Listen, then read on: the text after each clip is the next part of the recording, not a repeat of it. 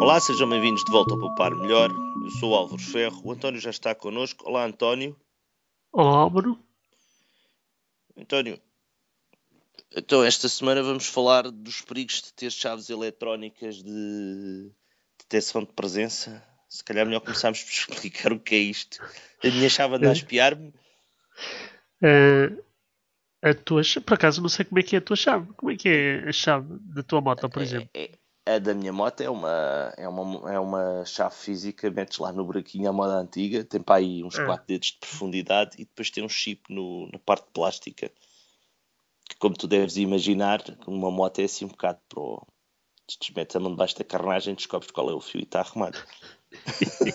Portanto, pois, a é... nossa sorte é que os ladrões são mesmo estúpidos a parte interessante de uma moto é que realmente tinha, digamos, todo o aspecto de poder ser um, um, um dos meios de transporte, poderia tirar partido desta tecnologia das chaves de proximidade. As chaves de proximidade são aquelas em que a gente anda com elas no bolso, não precisa de as tirar e o carro abre-se, o carro pega, quer dizer, o carro pega depois da gente normalmente termina a seguir no botão, não é? Sim, mas e eu então tenho só... um carro desses.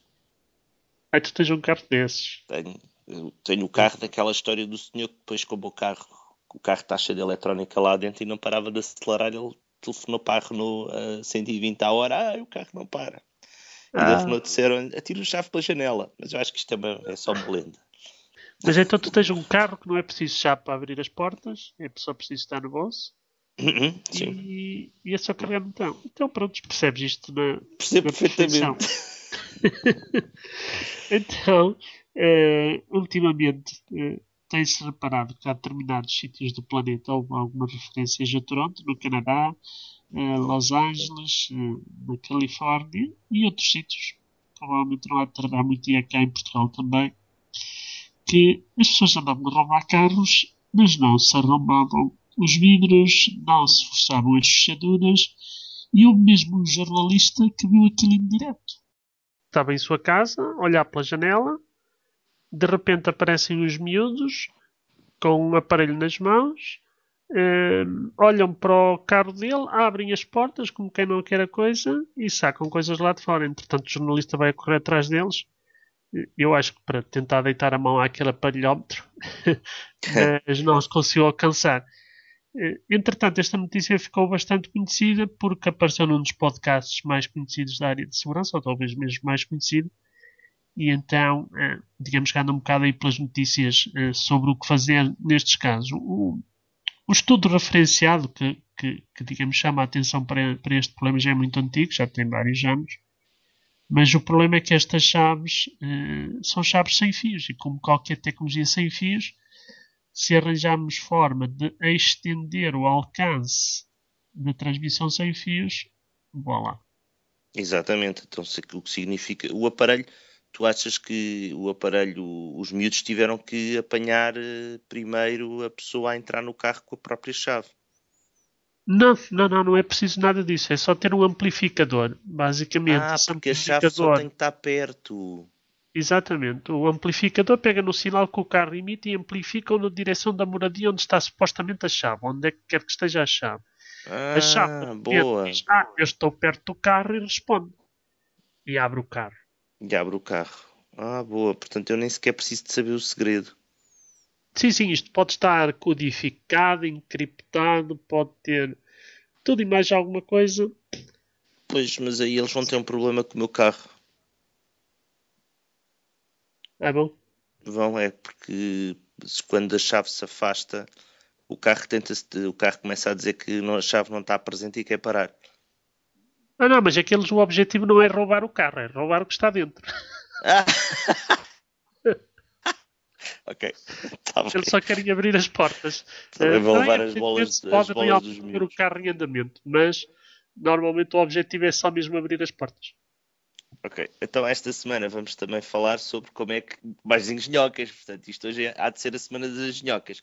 Ah, um... deixa-me só dizer uma coisa que é muito importante que é como é que se protege contra este tipo de ataque, ou seja, o que é que tu podes fazer para o teu carro não ser Então não vamos fazer aquela de se quiserem saber como é que protegem o vosso carro deste tipo de ataque, tem que ler o blog Poupar Melhor esta semana, não era assim?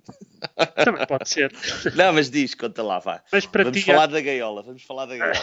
vamos falar da gaiola. Pronto. Outros jornalistas sugeriu que metessem as chaves no frigorífico enquanto estão em casa. As pessoas neste momento estão a ligar para o, para o manicômio, sim, estão a ouvir dois senhores a rirem-se, estão a falar de chaves e gaiolas. Mas pronto. Vamos dar um Eh, bocadinho de background científico para a coisa, não é? Ahm, eu não sabia, antes de trabalhar onde trabalho hoje, não sabia, não sabia o que isto era, mas tu, como és eh, da área de comunicações, já devias ter ouvido falar nisto. Existe uma forma de interferir com as comunicações que é ah, através da.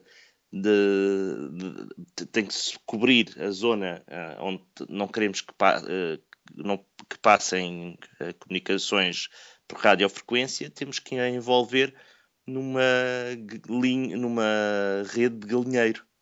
Algo que se chama gaiola de Faraday, que deve ter sido o senhor que inventou a, a rede. É A isto gaiola. assim, não? É mais ou menos, dependendo do espaçamento entre a, a rede, podemos, digamos que, retirar determinados conjuntos de frequências, ou seja, frequências porventura muito baixas passam sempre, mas frequências elevadas tipicamente são anuladas, sim. E isso é, é o que sugere o teu artigo, não é? É uma das possíveis eh, formas de, de resolver o problema. Há, há outras, mas pronto, essa não é propriamente a mais elegante, não é? Porque Tirar a pilha da chave. tirar a pilha da chave é outra forma, exatamente. Eu costumo brincar com a pilha, sabias? Mas um dia estava na, no concessionário e o senhor do concessionário disse: Ah, não faça isso, que depois o equipamento perde a informação. E eu, ui. Hum, os senhores do concessionário, se calhar, têm que ver um dos vídeos que nós vamos colocar no artigo, que é como é que os ladrões limparam vários automóveis num stand. É eles provavelmente tinham a chave guardada numa gaveta ou num cofre seguro. Provavelmente não um cofre como deve ser, pelo menos em termos de gaiola de Faraday. E, e- e realmente com o stick nas mãos abriram os carros apenas aproximando desse aparelhómetro dos, dos automóveis. António, vamos estender isto só mais um bocadinho. Isto não é um problema diferente do que se passa com, as com os cartões eh, de radiofrequência, de identificadores de radiofrequência, não é? É tudo, tudo o que seja por rádio e desde que não tenha uma segurança ao nível da validação, em princípio, da velocidade da luz, ou seja, do tempo de resposta, é sujeito a este tipo de problema. Já há, um- há um, um outro exemplo mais clássico, que é muito referenciado, embora aparentemente não seja muito verdadeiro, que tem a ver com os MiG in the middle. Os MiG eram os aviões MiG, há uns 30 anos, ainda há de haver aviões MiG hoje em dia. Eh, o cenário era Angola e a luta contra a África do Sul, eh, mas entretanto o, o investigador que referenciou isto aparentemente já vieram dizer que aquilo não foi bem verdade. Mas a história é giríssima, fica também o link para quem a quiser explorar.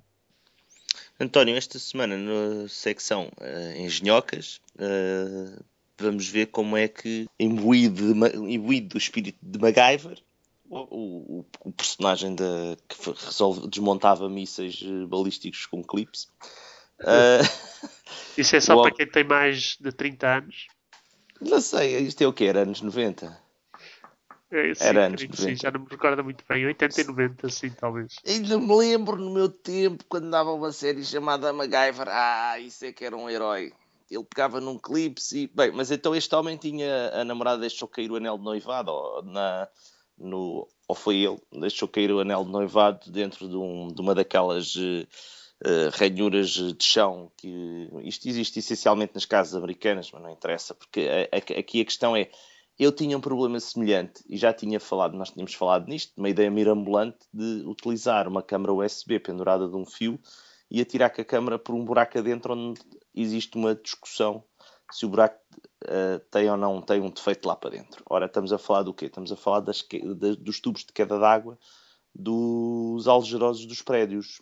Tu tens, eh, tu tens eh, um apartamento Sim, nós por acaso tivemos um problema desses, mas já um bocadinho mais sui generis, que eu acho que é uns passarinhos que caíram por uns buracos desses.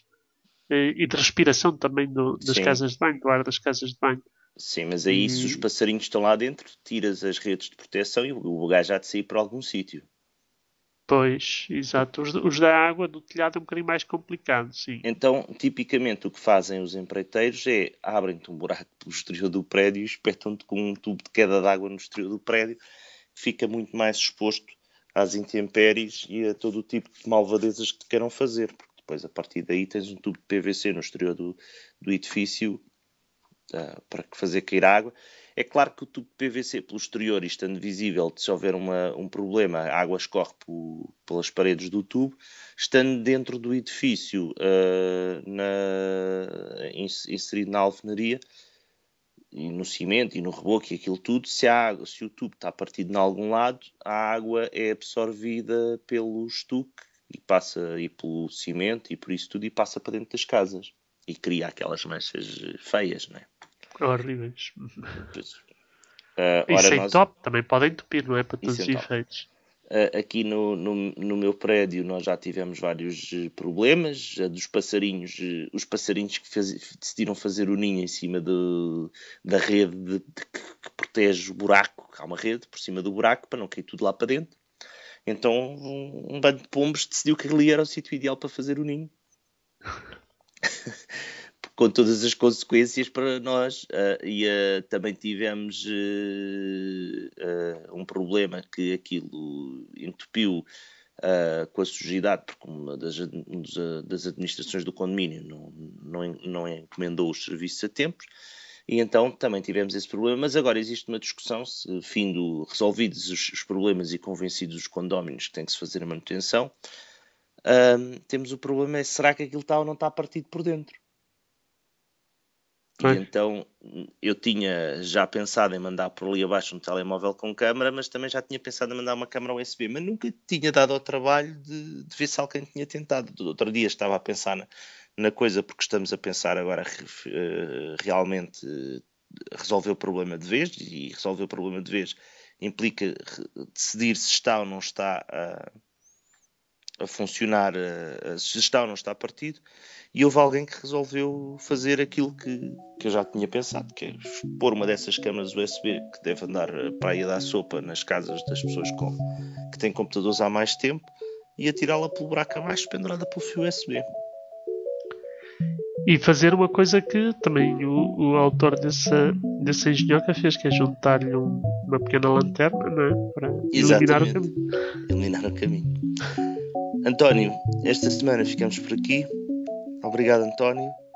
Adeus, Álvaro.